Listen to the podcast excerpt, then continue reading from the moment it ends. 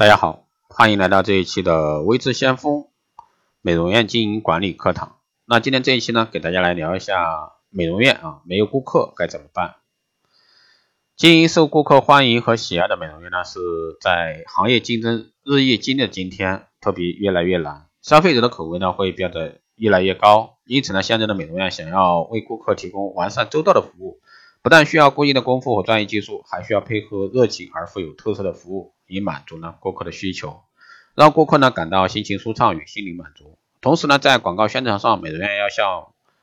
美容顾客充分传递和灌输这样的观点：上美容院做皮肤保养与护理，不是因为脸上出现了皱纹、色斑，或者说长了痘痘，必须进行治疗护理才采取行动，而是因为美容院能让每一位来店的消费者呢充分享受和体验美容的无限乐趣。总之呢。拓展客源，一方面想要想办法去吸引顾客上门，另一方面呢，则要积极主动的为顾客提供优质周到的美容服务。那这两方面对于美容院拓展客源而言呢，是相辅相成的，缺一不可。而美容院的经营，这个则主要依赖于专业的美容技术、热情的待客服务和鲜明的店面形象这三个因素。如果说缺少一个，美容院的经营都不会很理想，而且呢，也不会受到顾客的喜爱。当然，这也是美容院。拓展啊客源的基本方法。第二呢，是以独具特色的营销推广活动啊拓展客源。那现在社会呢，人们获取资讯的一个渠道呢十分广泛，因此呢，酒好还要卖吆喝。那根据美容院的一个实际情况呢，开展具有本店特色的营销推广活动，赢得顾客良好的口碑，这也是现代美容院拓展客源的一个必要途径。啊，某家美容院进行的顾客调查结果表明呢，这家美容院虽然说投入了资金在电视、报纸上做宣传，但是从调查结果来看呢，美容院大部分顾客都是经过熟人或者说家庭成员介绍才知道这家美容院的。所以说，从中间可以看出，虽然说人们一般认为电视、报纸广告宣传力度非常大，但是呢，对于美容院的宣传呢却不尽然。因此呢，对于美容院而言，拓展客源最根本、最重要的方法应该是店内日常。这个丰富多彩、独具特色的营销推广活动，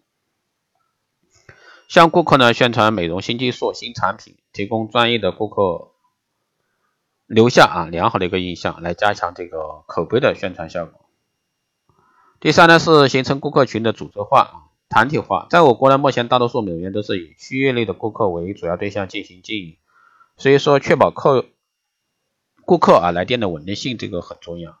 确保长期的一个稳定客源，不妨呢实行顾客会员制啊。其实会员制很多都在做，但是真正落实做好的少之又少。包括一些大型连锁啊，都是很难做到这个会员制这个真正意义上的去活用啊。但在这块啊，大家可以在后期的专业课堂上来了解。还有呢，采用免费体验卡和友情卡拓展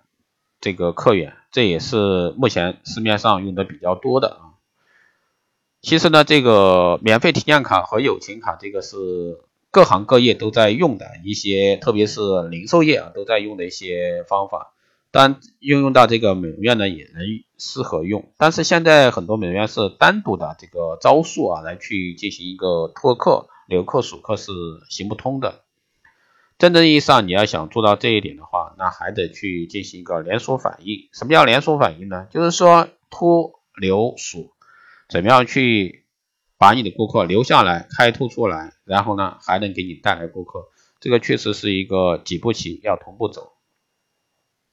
现在很多托客公司啊，只只管托啊，不管后面的这个经营。那对于美容院来老板来说，也绝对是只管托啊，托来几百个人或者说几十个人，但真正来消费的少之又少。一个顾客几十块钱进来的，但是真正能留下来的太少。那到最后来呢，往往是美容院付出太多啊，这个占便宜的来了就走，那这种店呢，你要长此以往的去经营下去，确实还是比较难的。